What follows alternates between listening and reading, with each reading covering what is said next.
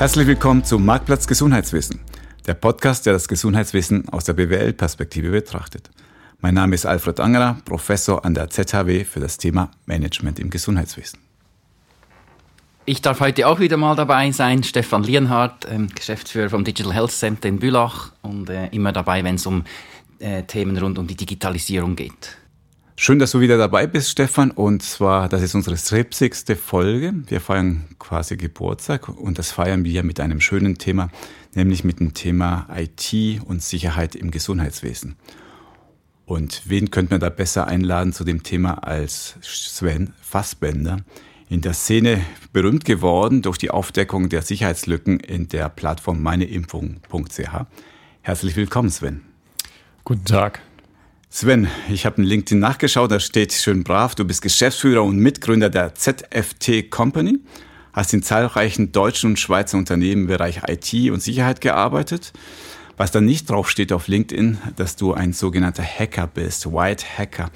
Darf man das überhaupt sagen? Ist das eine Beleidigung? Nein, das kann man schon sagen. Es beschreibt allerdings nicht alles, was ich bin. Und dafür sind wir ja da, um zu verstehen, was du alles noch machst im Bereich IT und Sicherheit. Aber zuerst zu dir als Person. Erzähl uns doch mal drei Fakten zu dir. Also, ich bin, wie ihr schon gehört habt, Sven Fassbender. Ich lebe seit äh, circa acht Jahren hier in der Schweiz mit meiner Familie. Und ähm, ich habe außer IT-Security schon ganz, ganz viele andere Dinge gemacht. Angefangen habe ich als Elektroniker für Betriebstechnik, habe dann in dieser Funktion in verschiedensten Unternehmen und Gewerken gearbeitet ähm, habe auch schon industrielle Backöfen repariert im, äh, in ganz äh, Deutschland und Europa. Und habe auch schon mit Solarpanels äh, getradet in Luxemburg. Und auch Schnittstellen entwickelt für Krankenhausinformationssysteme und ähnliches. Also ich habe einen recht großen Rucksack, was die, den Erfahrungsschatz angeht. Und habe jetzt letztendlich, hoffentlich letztendlich, mich in der IT-Security festgesetzt da muss ich sagen, das ist ein Bereich, der mich immer wieder aufs Neue fasziniert und meine Neugier äh, immer wieder weckt. Und daher ja, gehe ich davon aus, dass ich hier noch eine Weile bleibe. Spannend, Sven. Ähm, ich habe noch ein paar Fragen so zu deinem Werdegang, zu deinem Background. Und ähm, da nimmt mich Wunder, als du ja kleiner Junge warst, da war das Thema Hacking wahrscheinlich nicht so der, der oberste Berufswunsch bei dir. Was, wolltest du auch mal irgendwie als Kind Astronaut oder Feuerwehrmann werden? Naja, das Hacking hat mich tatsächlich schon relativ früh fasziniert. Als ich so, ich glaube, das war so, als ich 13 Jahre alt war, habe ich begonnen, in äh, Online-Spielen zusammen mit meinem Bruder äh, zu hacken und ähm, andere Spielerinnen über den Tisch zu ziehen. Das Ganze, also Lust, äh, lustigerweise haben sehr viele Hacker so angefangen. Ja, das äh, wissen viele Außenstehende nicht, aber es gibt äh, eine relativ große Motivation in Online-Spielen, ähm, ja, nicht ehrlich zu sein. Und bei mir war das auch nicht anders. Also das war tatsächlich so, dass du da die, die Preisgelder und irgendwelche Goodies eingeheimst hast an äh, Wettbewerben. Ja, oder halt einfach von anderen Leuten Dinge wegnehmen, die man sonst nicht bekommen hätte, durch die Ausnutzung von Schwachstellen in den Systemen. Also du hast ja damals das Hacking quasi selber beigebracht, aber wenn man das wirklich so offiziell lernen will als Beruf, geht das überhaupt? Sind das lauter Geschichten da draußen wie deine Lebensgeschichte, wo man das so im Alltag mitnimmt? Also es gibt heute, auch schon hier in der Schweiz, gibt es gewisse Studiengänge, die sich mit dem Thema Informationssicherheit auseinandersetzen, wo man die Grundlagen, die Basics vermittelt bekommt. Ein solches Studium habe ich zum Beispiel nie abgeschlossen. Ich bin jemand, der, ich sag mal, aus der, vom Leben gelernt hat, aus der Praxis heraus. Ich habe auch schon, ich sage jetzt mal, versehentlich gehackt, ohne dass ich mir darüber im Klaren war, dass ich etwas Unrechtes getan habe. Die, das Interesse an Dingen ist, denke ich mal, die Grundvoraussetzung. Man sollte nicht versuchen, Hacker zu werden, weil man da irgendwie extrem viel Geld verdienen kann oder ähnliches. Ich glaube, wenn man gut ist, dann kommt das Geld von selber, egal was man macht. Das Wichtigste ist, dass die Motivation vorhanden ist und die Neugier an der Technik und den Zusammenhängen, wie funktioniert das alles. Da würde ich gerade gerne äh, einhaken, weil ich denke, es ist ja schon relativ lukrativ, was man so hört, oder? Dass, äh, dass, du hättest dich auch in die für die dunkle Seite, sagen wir jetzt mal, der Macht entscheiden können. Was hat dich dann dazu bewegt und was war der entscheidende Faktor, dass du dann gesagt hast, nee, komm, lass mal äh, lieber die Finger davon? Also, da frage ich gerade zurück. Ähm, wer sagt, dass ich nicht auf der dunklen Seite stehe? Oder auch auf der dunklen Seite? Nein, Spaß beiseite. Grundsätzlich ist es so, dass ich glaube, bei mir war es halt ausschlaggebend, dass ich ein doch ein sehr starkes Bedürfnis habe, Gerechtigkeit und äh, Rechtschaffenheit äh, zu haben. Und letztendlich möchte ich auch am Ende des Tages mit gutem Gewissen im, äh, ins Bett liegen können, ohne dass ich irgendwelche Strafverfolgungsbehörden befürchten muss, die mir die Tür eintreten. Das kann ich verstehen. Andererseits so ein Bett rein aus Gold gemacht, ja, aus dunklem Gold, wäre vielleicht auch nicht so schlecht. Denn es scheint wirklich sehr lukrativ zu sein. Ich habe da extra nachgeschaut. Es gibt ja diese amerikanische Firma Kreditratingagentur Experian. Wie auch immer sie auf die Zahlen kommen, aber die schauen nach, was kann man denn im Darknet kaufen, so an Daten. Ähm. Und die erzählen mir, äh, oder ich kann dann nachlesen, so eine Krankenakte mit all den Befunden und Klarnamen, das kostet 250 Dollar. Und aber eine Kreditkarte mit PIN kriege ich schon für 5 Dollar. Also 250 Dollar versus 5 Dollar was machen die denn mit zu diesen Gesundheitsinformationen da draußen? Also ich selber bin äh, nicht im Darknet unterwegs. Ich kann also nicht sagen, was letztendlich damit gemacht wird. Ich habe Vermutungen und ich habe auch schon Dinge gehört äh, aus, dem, aus dem Bereich. Grundsätzlich ist es so, man muss sich darüber im Klaren sein, dass Gesundheitsdaten einen viel höheren Wert haben als Daten über Finanzen oder ähnliches. Das liegt primär daran, dass äh, Gesundheitsinformationen auch noch in 20, 30 Jahren Relevanz haben. Ja, also wenn jetzt heute jemand herausfindet, dass ich beispielsweise eine chronische Erkrankung habe oder ich habe eine vererbbare Krankheit, dann ist das etwas, was auch noch auf meine Kinder und Kindeskinder angewendet werden kann, diese Informationen. Ja, wir leben heute in einer relativ gut funktionierenden Demokratie mit einem funktionierenden Rechtsstaat und ähnlichem. Aber wer weiß, wie das mal in 50 Jahren aussieht, wenn dann plötzlich die Daten in, ich sage mal, nicht so gute Hände geraten und dann, ich sage jetzt einfach mal als Beispiel, die, äh, die Franchise für meine Kinder oder Kindeskinder höher ist, weil jemand herausgefunden hat, dass ich vor 50 Jahren eine gewisse Erkrankung hatte. Ja, so habe ich es noch nie betrachtet und Klar, man kann wahrscheinlich sehr einfach Leute erpressen mit diesen Daten und dort irgendwie Geld rausholen. Aber wir wollen nicht über diese dunklen Themen sprechen, sondern wir wollen eigentlich zu dem, was mich am heutigen Gespräch am meisten fasziniert hat, als ich gehört hatte, ja, dass Sven war nicht nur beteiligt damals, als meine Impfung.ch schließen musste, sondern du warst derjenige, der letztendlich diese Plattform gehackt hat. Nennen wir das so. Ich bin selbst, habe selbst drunter gelitten. Ja, ich hatte äh, meine Daten da eingegeben, mühsam. Ich glaube, ich habe das schon mal erzählt. Ich habe ungefähr vier verschiedene Impfbüchlein gehabt aus Mexiko, aus Deutschland, aus Österreich und dann liebevoll und mühsam das stundenlang da eingehackt, äh, eingetippt. Ja, wir wollen präzise sein. Und dann vier Wochen später war es weg. Und so wie es stand heute, ja, November 2022, ist das für alle Zeiten weg. Also der Schmerz ist da, aber deswegen umso gespannter auf die Geschichte. Erzähl mal, wie, wie, wie kam es überhaupt zu diesem ähm, fantastischen Hack?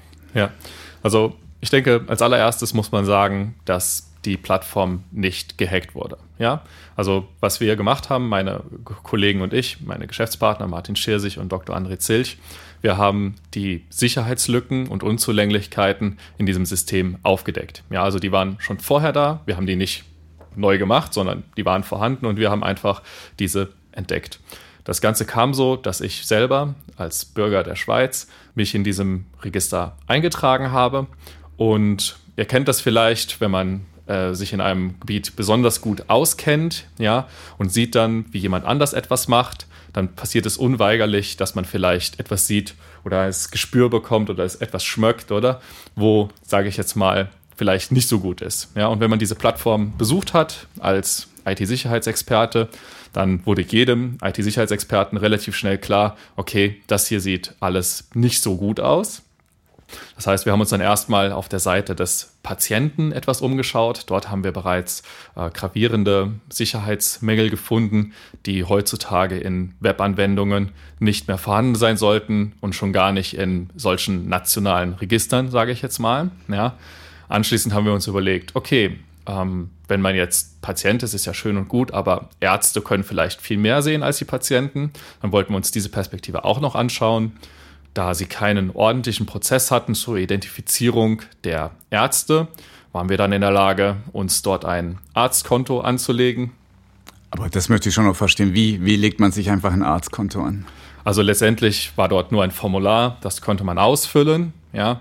Und nachdem man das ausgefüllt hatte, konnte man sich entsprechend dann äh, einloggen. Ich glaube, wir mussten noch ein, äh, ein Passwort, genau, wir mussten noch ein Passwort-Reset machen. Also wir haben im Prinzip ein Passwort-Reset gemacht und waren dann anschließend eingeloggt. Also normalerweise gibt es einen manuellen Verifikationsprozess. Also man hat diesen Antrag gestellt, man ist Arzt, man möchte auf das Register zugreifen. Dann startet ein, ich sag mal, ein, ein, in Anführungszeichen ein manuelles Verfahren. Wenn, aber wir sind dann hingegangen und haben das einfach mitten in der Nacht gemacht, oder? Da sitzt da niemand, der das irgendwie ablehnen könnte und haben dann ein Passwort-Reset gemacht und anschließend konnten wir uns dann einloggen. Also es war schon so vorgesehen, ein Mensch hätte drüber gucken sollen und gucken, ob da der Sven tatsächlich ein Arzt ist, aber ihr habt das praktisch umgangen, indem das selbst, äh, also ihr habt das mit euren, mit euren technischen Tricks dort umgangen. Genau, das haben wir umgangen. Ähm, man muss allerdings auch in Frage stellen, ob diese dieser manuelle Prozess überhaupt ausreichend gewesen wäre, weil der Person, die dort am anderen Ende saß, der lagen keinerlei Möglichkeiten vor, wirklich zu prüfen, ist das ein Arzt oder nicht. Ja, also wenn ich jetzt bei einem Arzt bin und kann seine, zum Beispiel seine, was weiß ich, seine ähm, FMH-Nummer oder irgendwas lesen. Ja, ich glaube, solche Daten musste man dort eingeben. Dann kenne ich die ja. Die sind ja nicht per Definition geheim. Ja, oder was wir dann gemacht haben, wir sind im Internet gegangen und haben geschaut, ähm, ob wir irgendwo aus einer Arztpraxis so Urkunden finden, die, ähm, die abgefotografiert werden oder das gibt's noch häufig. Und diese Informationen haben uns dann auch geholfen, weil da steht dann beispielsweise das Geburtsdatum von dem Arzt drauf und so. Also wir haben schon versucht, es so legitim wie möglich zu machen, um zu zeigen, dass das tatsächlich ein Problem ist. Ja. Also wir hatten eben keine, ähm, also der Arzt hat keine Möglichkeit gehabt, sich tatsächlich über zum Beispiel eine elektronische Identität wirklich auszuweisen. Also ich wollte gerade fragen, es gibt ja diese ähm, korrigiert mich, oder GFP-Nummer in der Schweiz oder eben irgendwelche Register, das wurde nirgends abgeglichen, das, weil das findet ja auf zig anderen Plattformen statt, wo ich zum Beispiel meine ID hochladen muss, jetzt auch als privater äh, Anwender. Das erstaunt mich jetzt schon, dass es das nicht gab. Es kann schon sein, dass, dass das Teil des Prozesses war, aber das, das, das haben wir nicht gesehen. Darüber kann ich jetzt auch keine Aussage treffen. Okay. Genau. Hm. Gut, also du bist jetzt äh, eingeloggt als Arzt und dann, was konntest du da sehen? Genau, und dann haben wir ähm, gesehen, dass, es, dass diese Plattform erweitert wurde. Ja, und wir müssen uns jetzt noch mal ein bisschen in der Zeit zurückversetzen. Das war gerade zum, ich glaube, zum Anfang der zweiten Corona-Welle, oder? Da hatte das BAG bereits geplant, also das Bundesamt für Gesundheit, äh, für Gesundheit der Schweiz hatte geplant, ein, ein Register zu erstellen für äh, Covid-Zertifikate ja, und sie hatten damit die Stiftung beauftragt, ja, die Stiftung Meine Impfungen, dieses Feature an, an ihrer Plattform nachzurüsten, ja.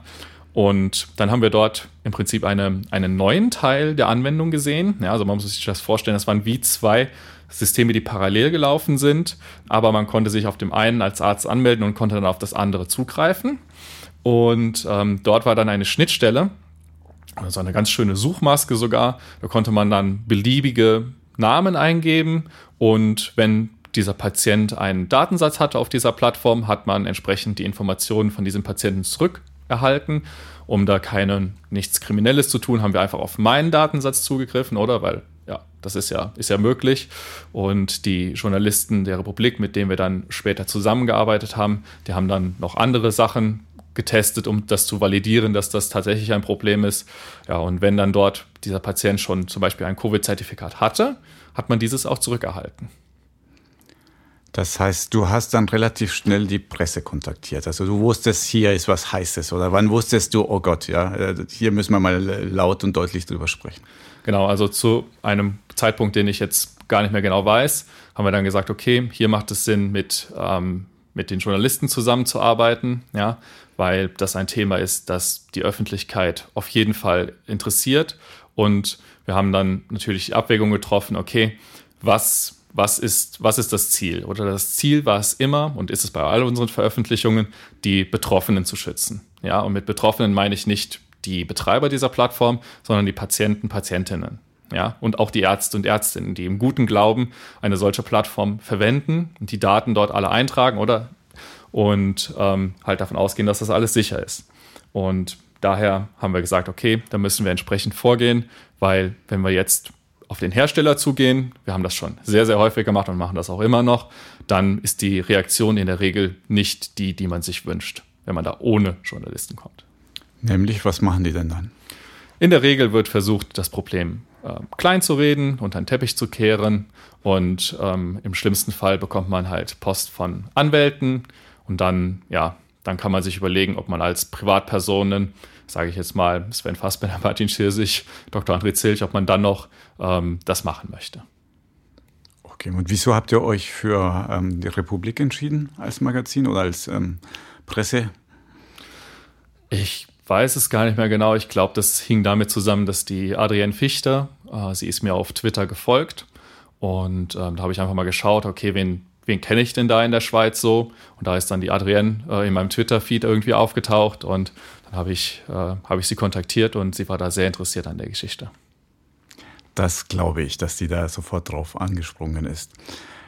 Das heißt, wenn die Presse sowas macht, wenn die da irgendwelche berühmten Namen da dort ähm, sucht in der Maske, die dürfen das oder die, die, die, die trauen sich nur, das zu machen? Also ist es für beide Seiten illegal, nur die trauen sich? Oder wie muss ich das verstehen? Hm, also rechtlich kann ich dazu keine Einschätzung geben. Ich kann's, weiß es gar nicht, ob das jetzt für Sie erlaubt ist oder illegal ist, weil letztendlich müssen Sie ja, ich sage jetzt mal, mit, mit unabhängigen Maßnahmen validieren, dass das, was man ihnen erzählt, auch wirklich wahr ist. Ja, das ist schon notwendig. Dann kam der Artikel raus und wie ging es dann weiter, vor allem aus deiner Perspektive?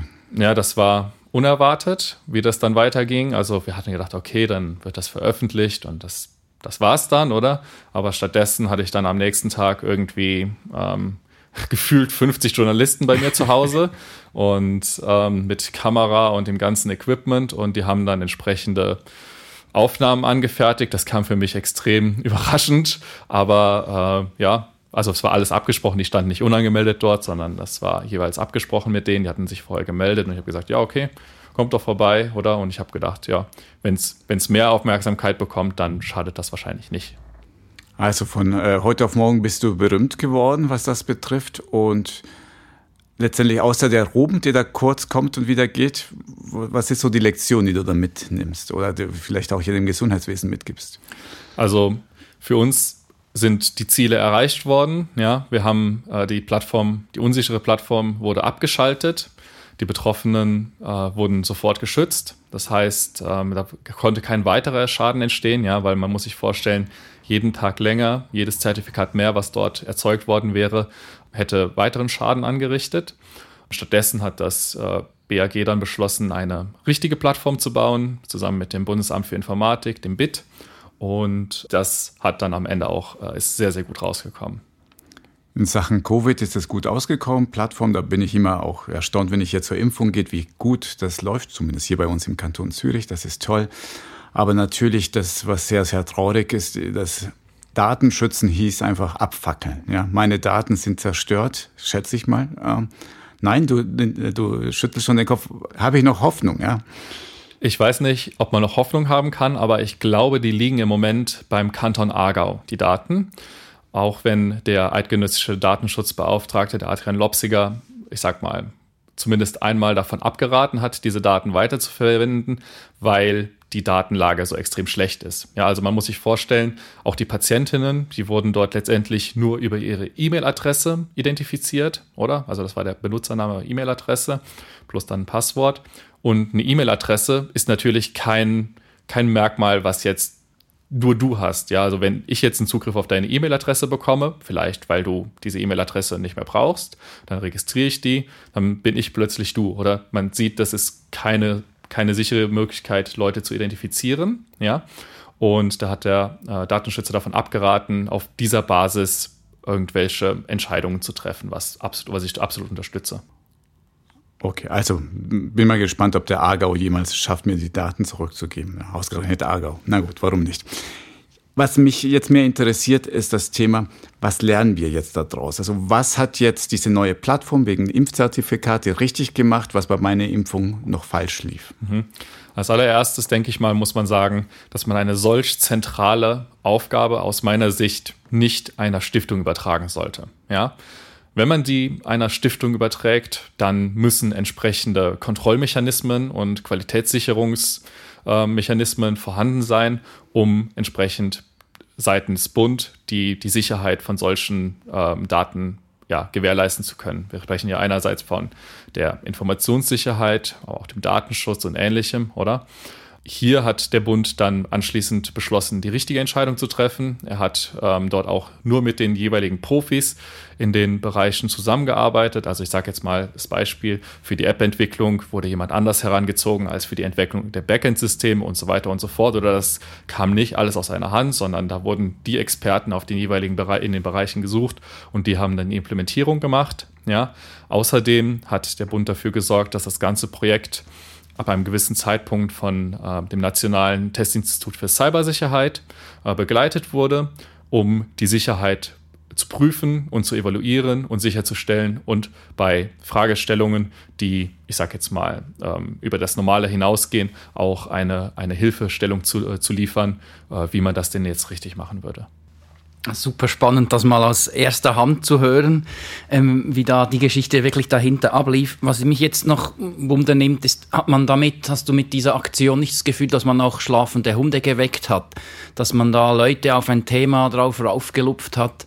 So ein bisschen die, die Sicherheitsmängel in, auf Gesundheitsplattformen. Kann man da irgendwie was ableiten? Hat, Hast du oder weiß man, haben die Zugriffe danach oder die Versuche, Plattformen zu hacken, zugenommen, weil da Leute wie eben ja drauf kamen, hey, das Gesundheitswesen hört man ja immer, die sind ein bisschen im Rückstand mit Digitalisierung. Ich versuch's mal, weil Datenschutz scheint jetzt auch nicht gerade so upfront zu sein. Ähm, weißt du da was? Hat das, kann man das irgendwie rückverfolgen? Also ich weiß nicht, ob das zugenommen hat. Ich hoffe es aber. Ja, und ich hoffe, dass diejenigen, ähm die dann solche Mängel entdecken, ähm, das auch entsprechend melden. Ja, also Worst Case ist, man entdeckt einen Mangel und meldet es nicht. Ja, das ist äh, der absolute Worst Case oder man verkauft ihn an, an irgendjemanden. Ja, das sollte man auf gar keinen Fall tun. Ähm, aber im Grunde genommen kann es uns in allen wirtschaftlichen Bereichen nur dienlich sein, wenn wir mehr Leute haben, die, ich sag mal, Systeme, Plattformen und ähnliches kritisch hinterfragen. Ja, und ihr können und Wissen einsetzen, um darüber auch zu sprechen und zu schreiben. Das ist extrem viel Arbeit und erfordert auch einen gewissen, ja, eine gewisse Courage. Ähm, aber ich würde es jedem empfehlen, der in diesem Bereich tätig ist. Mhm. Haben dann durch diese Geschichte, die, wir haben es vorhin gehört jetzt, du hast dann da Berühmtheit erlangt, haben Anfragen von Vereinen, Verbänden, Organisationen dir gegenüber zugenommen. Das heißt, hast du irgendwie Aufträge, Testings zu machen, irgendwelche Penetration-Tests oder sonst irgendwie Mitarbeitende zu schulen. Ähm, ist da mehr Awareness da, nehme ich jetzt mal an, durch diese Aktionen? Also wir wurden von unseren Konkurrenten äh, kontaktiert, die sich dann für Aufträge bedankt haben, ja. Aber in der Regel ist es nicht so, dass, äh, dass wir dann dadurch einen Auftrag bekommen. Wenn ein Kunde sich entscheidet, mit uns zusammenzuarbeiten, dann ist das aus anderen Gründen. Im, im Allgemeinen wird man hier in der Schweiz, wenn man so etwas veröffentlicht, eher als, ich sage jetzt mal, Nestbeschmutzer wahrgenommen. Ja, das heißt, ähm, wir haben da keine, keine nennenswerten finanziellen Vor Vorteile rausgezogen was aber auch absolut gar kein Problem ist, weil das von Anfang an nie das Ziel war. Ja, verstehe ich. Das war nicht der Antrieb äh, dahinter. Hat es aber bei dir noch ausgelöst oder bei euch, dass ihr gesagt habt, so, jetzt checken wir mal selber, eigentlich aus eigenem Antrieb noch ein paar Plattformen, weil es ist nicht das einzige nationale Register, das es gibt. Äh, gibt es da noch andere Beispiele vielleicht auch von, von Plattformen, wo ihr dann gesagt habt, hm, da haben wir auch was aufgedeckt?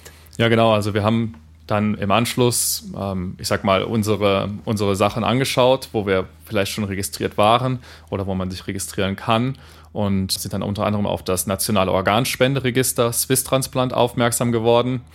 Und ähm, dort haben wir dann signifikante Mängel entdeckt im Bereich des Anmeldeprozesses bzw. der Identifizierung. Ja, diese, das waren es waren eigentlich, waren das Vermutungen von uns, ja, dass das nicht so richtig ist, ja. Das hatten wir dann gemeinsam äh, mit dem SRF ausgearbeitet. Die haben dann auch äh, Kontakt hergestellt zu ähm, Rechtsprofessoren, dem Professor Taverner. Sorry, wenn ich den Namen nicht richtig ausgesprochen habe, aber ich hoffe, das stimmt ungefähr. Und er hat dann äh, diesen Mangel bestätigt und dann wussten wir, okay, hier ist etwas, äh, hier ist etwas faul. Wir müssen da auch äh, entsprechend reagieren. Wie ging die Geschichte weiter? Ja, Das äh, ist dann auch relativ unschön gelaufen seitens des, ähm, des Registerbetreibers. Grundsätzlich war man nicht der Ansicht, dass man dort irgendwie besonders schützenswerte Daten verarbeitet. Ja, das hat dann dazu geführt, dass man also erstmal die Plattform abgeschaltet hat, dann später wieder ans Netz genommen hat, dann lange diskutiert hat und äh, letztendlich hat dann irgendwann der eidgenössische Datenschutzbeauftragte gesagt, ja, schaut mal, Leute, das ist hier wirklich ein Problem. Ihr, ihr, könnt das nicht einfach so weiter betreiben oder es müssen erst gewisse Dinge passieren. Ja, jetzt vor kurzem hatte der EDIP auch seinen ähm, Bericht äh, veröffentlicht zu diesem Thema, wo dann doch ganz deutlich drin steht, dass einige Verfehlungen seitens der Stiftung ähm, vorhanden waren. Und jetzt, vor, ich glaube, vier Wochen ungefähr, hat die Stiftung beschlossen, ähm, dieses Register einzustellen, weil die Mängel halt nicht ohne weiteres zu beheben sind. Wie viel Macht hat denn dieser eidgenössische Datenschützer? Ist das nur eine Empfehlung oder kann er wirklich sagen, jetzt reicht's? Also im Detail kenne ich das nicht. Was ich halt mitbekomme, ist, dass er ein Verfahren eröffnen kann, ja. Und ich glaube, das ist, ich glaube, das ist sein mächtigstes Werkzeug. Und wenn er ein solches Verfahren eröffnet, dann ist der Betreiber wahrscheinlich angehalten, ähm, mit ihm zusammenzuarbeiten schon mal, ja. Und aber letztendlich hat er auch nicht die Macht zu sagen, okay, ihr, ihr müsst das jetzt machen, sondern er spricht Empfehlungen aus, ja, und wenn sich dann herausstellt, ähm, diese Empfehlungen werden nicht umgesetzt, glaube ich, fehlt ihm am Ende, also weiß ich nicht, ob er da in der Lage ist zu sagen, okay, jetzt ist jetzt Schluss. Ja, das kann ich nicht sagen. Also vielleicht die zweite Plattform, die du hier ja, leider ähm, dazu geführt hat, deine Aktivitäten, dass sie geschlossen werden musste.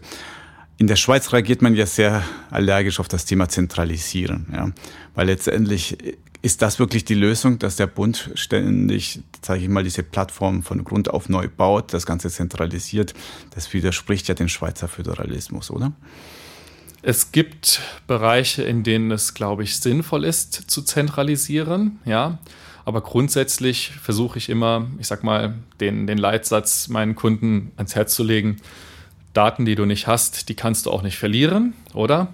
Wenn man jetzt über das Thema Organspende, wir das jetzt mal als Beispiel nehmen, das Thema Organspende, oder? Dort gibt es ja eine dezentrale Lösung. Ja, wir können ähm, in unserem Portemonnaie, können wir beispielsweise unseren Entscheid festhalten. Ja, ich möchte äh, Organe spenden oder nein, ich möchte das nicht. Außerdem haben wir das äh, Werkzeug der Patientenverfügung. Das ist übrigens das, worüber die allermeisten äh, Organspenden äh, abgehandelt werden, auch trotz äh, diesem, diesem zentralen Register. Ja, also Patientenverfügungen sind das Ding. Das scheint zu funktionieren. Ich sehe aber auch den Mehrwert darin, die, so etwas zu zentralisieren. Ja, wenn man jetzt sich vorstellt, okay, man, man ist im Spital und man hat keine Patientenverfügung hinterlegt, es gibt auch keinen Hinweis irgendwie im, im Portemonnaie, dann macht es vielleicht Sinn, dass das Spital die Möglichkeit hat, eine zentrale Instanz anzufragen und dort den, die, äh, die Willenserklärung des Betroffenen äh, abzurufen, weil der ist in der, in, der, in der Regel ja nicht mehr in der Lage, das zu tun. Aber am Ende, habe ich gehört, sind sowieso die, äh, die Verwandten, ich sag mal, die ausschlaggebende Instanz, die sagt, okay, ja, das wird gemacht oder nein, das wird nicht gemacht.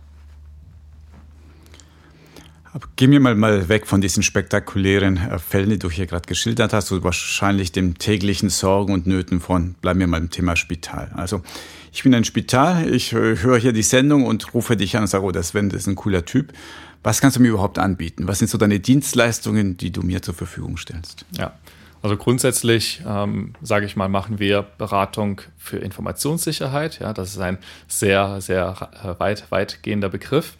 Ähm, die meisten kommen und möchten, ich sage jetzt mal, gehackt werden. Ja, das machen wir sehr gerne. Dabei stellen wir aber sehr häufig fest, dass man dass es sinnvoll ist, schon wesentlich früher eigentlich mit uns zu sprechen. Ja? Das heißt, bereits bevor man beispielsweise eine Lösung von einem bestimmten Hersteller evaluiert, ja, kann man schon mit uns in Kontakt treten und kann sagen, hey, wir haben hier dieses Angebot bekommen von dem Hersteller, der sagt, alles ist bestens, alles ist sicher. Lass uns doch mal schauen, ähm, ob das wirklich so ist, ja, ob diese Versprechen ähm, eingehalten werden. Das bedeutet nicht immer, dass wir diese Lösung selber testen äh, müssen, sondern wir können auch dem Spital dann sagen, welche Dokumente sie doch von dem Hersteller mal anfragen sollen. Und wir schauen uns diese Dokumente an, zum Beispiel, wenn das Spital dazu äh, keine Kompetenz hat. Ja, das hilft in der Regel schon sehr, sehr gut, weil man muss sich auch darüber im Klaren sein, Sicherheitsuntersuchung oder Penetration Test ist nicht gleich Penetration Test. Ja, hier kommt es ganz, ganz, ganz stark auf die Rahmenbedingungen an. Die muss man immer äh, unter, man muss immer berücksichtigen. Also der beste Hacker kann nichts finden, wenn er, ich sage jetzt mal, vor verschlossene Türen gestellt wird. Also wir stellen uns vor, wir haben äh, irgendwie ein, ein, Gefängnis, ja, das hat außen sehr, sehr hohe Mauern mit Stacheldraht und du sollst es versuchen, dort einzubrechen, aber drinnen sind jetzt, sage ich mal, alle Türen offen. Ja, das heißt, sobald man diese Mauer einmal überwunden hat, ja, kann man sich innen drinne frei bewegen. Das ist in der Regel ähm, nicht im Sinne eines äh, Gefängnisses, aber so wird häufig Software gebaut. Ja, man sagt, okay, wir haben hier das Perimeter. Sobald der Angreifer da durch ist, dann stehen alle Türen offen. Was ich mitnehme, es gibt nicht den einen Penetration-Test, sondern da muss man genau schauen, was man da macht. Du bietest auch die, diesen Service, sag ich mal, Software zu reviewen. Ist es auch so, dass Softwareanbieter zu dir kommen und sagen, ey, hilf uns mal dabei, unsere Software sicherer zu machen? Ja, das gibt es auch. Also dort haben wir zum Beispiel einige Startups oder Konzerne, ja, die selber Software entwickeln wo die, ähm, wo die Verantwortlichen dann zu uns kommen und schon bevor sie das beim Kunden jetzt ausrollen oder implementieren, ob das jetzt eine, eine Standalone-Software ist, ob das eine Mobile-App ist oder ob es eine Software as a Service ist, spielt keine Rolle oder eine Cloud-Umgebung im Allgemeinen. Ähm, das schauen wir dann an. Außerdem ähm, machen wir auch Workshops für Entwickler, und äh, Systemarchitekten und ähnliche äh, Leute, wo sie lernen, äh, ich sag mal, auf mit methodischen äh, ja, mit, mit gewissen Methoden Software sicherer zu entwickeln. Ja, also eine hundertprozentige Sicherheit werden wir nie erreichen, ja, aber letztendlich ist es immer wichtig, sich der, der verbleibenden Risiken bewusst zu sein und diese auch zu dokumentieren. Jetzt ist es ja bei all den Sicherheitsthemen auch so, dass ein Spital immer so, so gut geschützt ist äh, wie sein schwächstes Glied. Äh, wie man so sagt. Oder ich war jetzt schon ein paar Jahre in Spitälern unterwegs und was ich da meistens gesehen habe, wie, wie Mitarbeitende mit dem Thema Datenschutz ähm, umgehen, gerade im Spital, wo vielleicht generell ohne da jetzt wieder irgendwie was loszutreten, aber ein bisschen weniger Know-how äh, vielleicht da ist im, im digitalen Bereich, auch in der Handhabung von Geräten wie in anderen Branchen, kommen da, ist das auch ein Thema, dass man, dass man immer mehr auch die, so die Awareness ähm, schürt, dass man die, die Leute mit Sensibilisierungskampagnen darauf aufmerksam macht oder sie eben mal reinlaufen lässt mit einem Phishing oder irgendeinem so Mail oder wie auch immer. Ähm, macht ihr das auch? Kommt auch speziell auf euch zu und sagt, hey, jetzt müssen wir mal die Belegschaft fit machen? Also das gibt es natürlich schon. Ich äh, rate jedoch davon ab, oder? Weil wir wissen, dass bei, selbst nachdem man so eine, so eine Phishing-Kampagne drei oder viermal gemacht hat, dass immer noch bis zu 40 Prozent der, der Anwender auf eine solche E-Mail hereinfallen. Ja, und das heißt, das ist immer noch eine viel zu große Zahl. Ja, also das, wenn wir irgendwann es schaffen würden, auf die Zahl null zu kommen, dann ist das Ziel erreicht. Das Problem ist, solange wir einen einzigen Mitarbeiter haben, der so eine E-Mail öffnet, dann reicht das aus für einen Angreifer, um anschließend sich im, im Spital oder wo auch immer lateral zu bewegen, ja, also seitwärts und dann weitere Systeme anzugreifen. Das heißt, solche Awareness-Schulungen und Kampagnen äh, finde ich immer relativ schwierig. Was ich denke, was viel wichtiger ist, ist, dass wir es schaffen, ähm, einerseits seitens der IT, die in den Spitälern verantwortlich ist, aber andererseits auch auf Seiten insbesondere der Softwarehersteller Lösungen zu bauen, die dem den Bedürfnis nach Sicherheit und dem Bedürfnis nach ich sage jetzt mal Usability gerecht werden. Ja, also es kann nicht sein, dass sich die Mitarbeiter im Spital in ihrer in ihrer wirklich äh, wertvollen Zeit ähm, damit rumschlagen müssen, ähm, immer wieder das, äh, das gleiche Kennwort einzugeben, wohingegen es technische Lösungen gibt, die das äh, relativ einfach lösen, dieses Problem. Also eher in die Software und Infrastruktur äh, investieren als in die Mitarbeitenden, wenn es so vor dem Security-Thema bist. Also wir brauchen beides. Ne? Also letztendlich hilft uns auch äh, die beste Software nichts, wenn wir irgendwann einen Mitarbeiter haben, der immer wieder auf Phishing-Kampagnen reinfällt. Ja, aber ich glaube, das Wichtigste ist, dass wir versuchen, ähm, erstmal eine, eine, eine solide IT-Basis zu schaffen und anschließend, wenn wir dann irgendwann mal nahezu an der Spitze angekommen sind, dann können wir über Mitarbeiter-Awareness oder ähnliches sprechen. Ich muss hier gestehen, ich bin auch schon mal auf so eine Phishing-Kampagne reingefallen. Allerdings eben so eine Falle, die hier von der ZHB selbst gesteuert wurde. Und ich dachte, ich wäre da immun dagegen, aber dann beim dritten, vierten Mal hat es mich doch auch erwischt. Da ging es um welche Studentenreviews, die sich beklagt haben. Und dann habe ich schnell drauf geklickt und das war keine gute Idee. Ich habe auch gehört, das Beste, um einen Betrieb zu hacken, ist einfach vor der Tür so einen USB-Stick einfach liegen zu lassen. Ja, stimmt das wirklich? Also das ist ziemlich, äh, ist wahrscheinlich ein ziemlich äh, guter Angriff, ja, wenn man einfach einen USB-Stick liegen lässt, ja, oder dem jemanden in den in, in der Tram in den äh, in den Sack wirft, ja, weil dann fragt sich natürlich die, die Person, ja, okay, was könnte da drauf sein? Ja, wenn man da jetzt noch irgendwie ein Zettel draufklebt, äh, Payrolls oder was weiß ich, ne, Gehaltsabrechnungen oder so, dann, äh, dann ist die Wahrscheinlichkeit unglaublich hoch, dass jemand das einsteckt, ja. Ja, da bin ich auch neugierig. Was stimmt, was ist da drin in den Stick? Bis jetzt haben wir über die großen Häuser gesprochen. Was ist es eigentlich mit den kleinen Häusern? Das könnte eine Arztpraxis auch von solchen Sicherheitschecks profitieren. Grundsätzlich ja. Ähm, die Frage ist immer, wo setzt man hier an? Ja, also das große Problem sowohl bei den äh, großen als auch den kleinen Häusern ist, dass sie extrem abhängig sind von den Dienstleistungen und Softwarelösungen, die sie halt angeboten bekommen auf dem Markt. Ja? Und wenn wir uns jetzt mal, ich sage jetzt mal zum Beispiel irgendwelche Praxisinformationssysteme als Beispiel heranziehen, dann ist es so, dass wenn alle unsicher sind, ich sage, ich, ich unterstelle das jetzt einfach mal, das ist eine vollkommen haltlose Unterstellung, aber ich sage jetzt einfach mal, alle wären unsicher, dann hat ja kein Praxisinformationssystemhersteller den Antrieb, das mal sicher zu machen ja, weil er würde sich damit gegenüber seinen Kunden, den Ärzten und Ärztinnen, ja im Worst Case aus dem, aus dem Rennen schießen, weil der Benutzer sich vielleicht einmal mehr anmelden muss als woanders. Ja, es wäre, würde zwar eine zusätzliche Sicherheit bringen, aber die Benutzer müssen in der Lage sein, diese Software häufig und schnell zu verwenden. Ja, und da muss man, denke ich mal, oder da treffen wahrscheinlich viele Anbieter die Abwägung, okay, um, ähm, Usability versus Security und das führt zu der Situation, in der wir uns gerade befinden. Jetzt hast du von Praxisinformationssystemen ähm, gesprochen. Wie sieht es denn auf der KISS-Seite aus? Also, weil im Spital bildet ja das Klinikinformationssystem eigentlich den Backbone. Sagen wir, dort laufen die, die Daten zusammen. Ähm, wenn das gehackt wird, das wäre das wär ganz schlimm. Und ich jetzt mal davon aus, die KISS-Anbieter wiederum, das sind ja meistens dann größere Firmen, die haben ja sicher ein, ein, ein sehr großes Interesse, dass ihre Plattformen und ihre Systeme sicher sind. Gibt es doch auch, ist das die Situation ähnlich wie, bei, wie du jetzt bei den PIS-Anbietern beschrieben hast oder siehst du dort mehr auch Interesse daran? Also ich persönlich oder wir sind jetzt noch nicht von einem KISS-Anbieter angefragt worden, um dort mal die Security zu evaluieren, was nicht heißt, dass sie das nicht machen. Also es gibt äh, genügend gute äh, Security-Anbieter in, in, der Schweiz und in Deutschland, die das, die das sehr gerne tun und wahrscheinlich auch tun.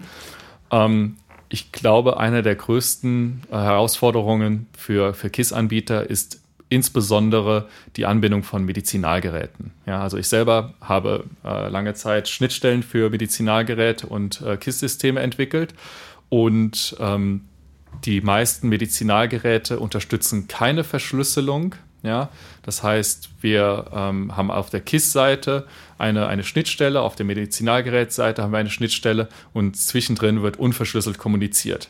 Ja, häufig wird nicht mal die Integrität der Daten, beispielsweise mittels Signaturen oder ähnlichem, sichergestellt, sondern wenn wir einen Angreifer haben, der da dazwischen sitzt, dann kann er alles mitlesen, kann auch alles verändern, ja, und das liegt einfach an diesen uralten Medizinalgeräten zum Teil oder auch neuen, die gebaut werden und trotzdem noch keine Verschlüsselung unterstützen.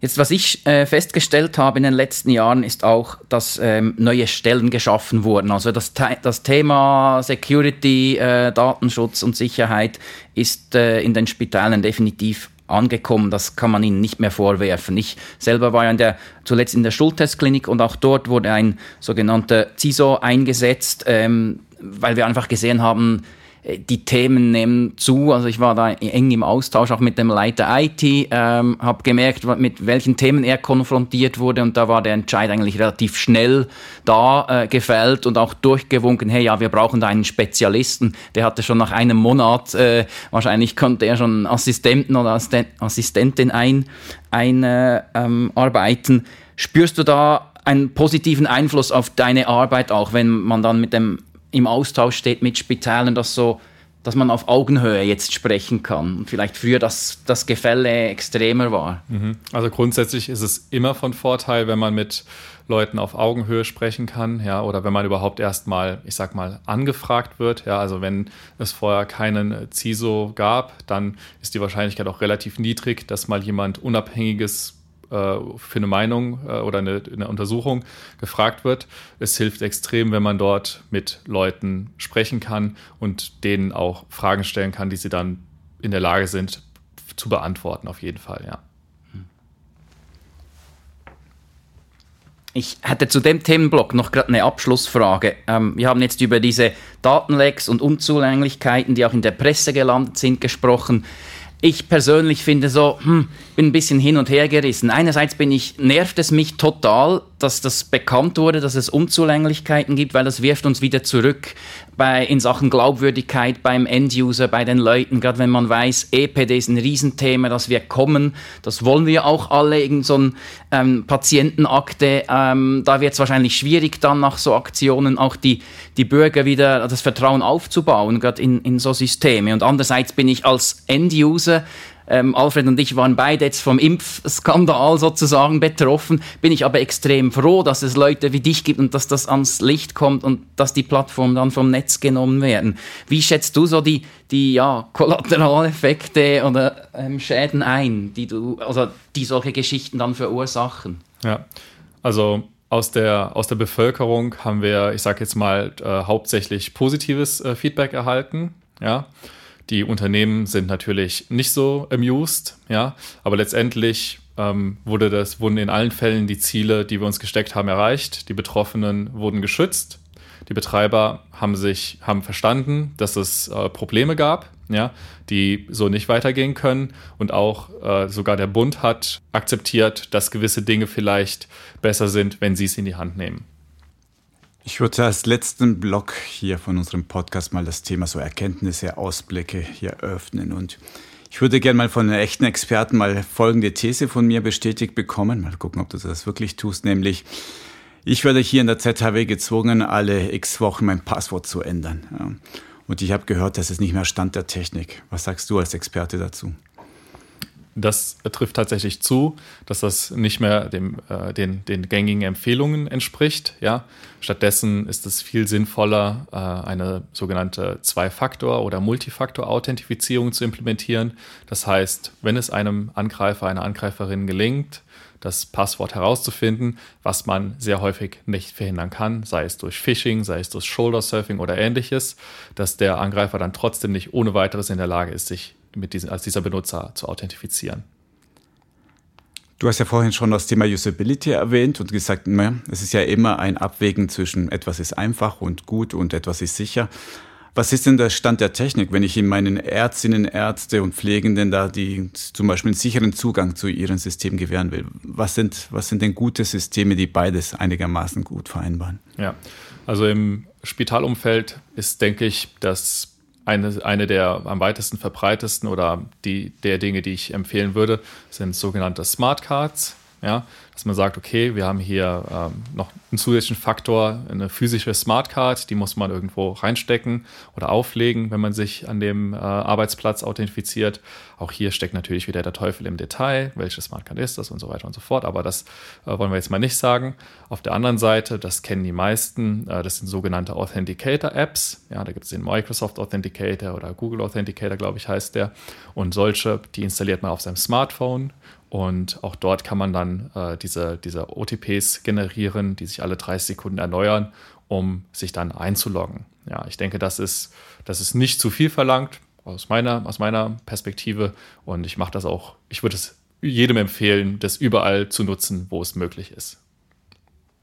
Also wenn du jetzt nochmal auf die Branche schaust, ähm, wo stehen wir im Gesundheitswesen? Ist da jetzt was gegangen, geht's vorwärts, die Awareness ist da, es wird auch investiert und man ist sich bewusst, dass es so nicht weitergehen kann. Sind wir auf einem guten Weg oder kriegst du immer noch Schreikrämpfe, wenn man, sage jetzt mal, nicht nur auf Spital, aber auch auf Praxen, auf, auf Labors etc. Gibt es viele ähm, Plattformen.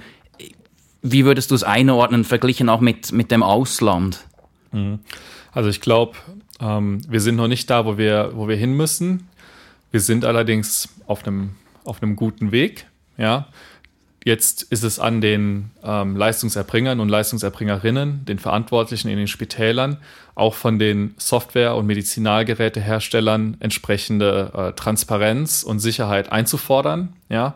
Und das sollte lieber gestern passieren als, als heute, ja, weil solange wir noch Dinge kaufen, wo wir wissen, okay, die sind heute schon nicht, nicht sicher und werden in zehn Jahren schon gar nicht mehr sicher sein, ähm, haben wir ein Problem. Ich habe vor fünf Jahren mindestens schon mal unsere Expertinnen und Experten gefragt, wird es einen größeren Skandal geben, Datenskandal in der Schweiz? Und 90 Prozent haben Ja gesagt, natürlich gibt es den. Was hättest du denn geantwortet? Also ich denke mal, wir haben jetzt gewisse Datenskandale gehabt, oder? Die äh, leider durch, äh, ich sag mal in Anführungszeichen, Privatpersonen aufgedeckt werden mussten. Ja, ich bin mir relativ sicher, dass es auch weitere äh, Datenskandale gab, insbesondere im Spitalumfeld, wo die betroffenen Patientinnen nicht informiert wurden über diese, diese Vorfälle. Also ich habe schon von solchen gehört. Und das ist ein Problem. Ich denke, auch hier sollten die Leute, die in einem Spital arbeiten und vielleicht Missstände sehen, sollten da offen drüber kommunizieren können. Ja, und die brauchen natürlich auch einen gewissen Schutz, ähm, dass sie dann nicht anschließend ähm, ja, äh, irgendwelche, also Gefängnis oder ähnliches fürchten müssen. Und es gibt wahrscheinlich eine hohe Dunkelziffer in der Schweiz, weil man als Spital ähm, ja nicht sagt, wir wurden gehackt. Äh, das äh, ist extrem image-schädigend. Man weiß, es ist son sonst schon ein hartes Umfeld, dann magst keinen Datenskandal äh, leiten und dann wird das so ein bisschen unter den Teppich gekehrt, was natürlich eben eigentlich das, das Schlimmste im Ganzen ist. Ja, davon ist leider auszugehen. Und ich hoffe einfach, dass äh, mit der Revision des DSG, dass dort jetzt eine Verbesserung äh, beigeführt wird. Das DSG ist das Datenschutzgesetz der, der Schweiz, ähm, weil dort ist, soweit ich das richtig im Kopf habe, eine Meldepflicht enthalten. Ja, das heißt, solche Vorfälle müssten zukünftig gemeldet werden und dann wird entschieden, wie damit weiter umgegangen wird. Wenn ich jetzt die, der Chef einer Klinik wäre, wäre ich jetzt nervös geworden nach dem Gespräch heute. Was ist so das allererste, was du mir empfehlen würdest? Was sollte ich tun? Tja, das ist relativ schwierig. Ich ähm, würde äh, mir wünschen, dass die Leute generell misstrauischer sind. Ja, also gegenüber der eigenen Arbeit, gegenüber anderen. Ich denke, sie sollten ähm, möglichst transparent sein bei allem, was sie tun.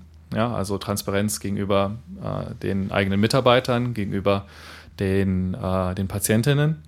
Und ähm, ich finde es wichtig, nochmal zu sagen an der Stelle, dass es auch notwendig ist, ein gewisses Maß an Unbequemlichkeit zu akzeptieren, wenn dadurch die Sicherheit gesteigert werden kann.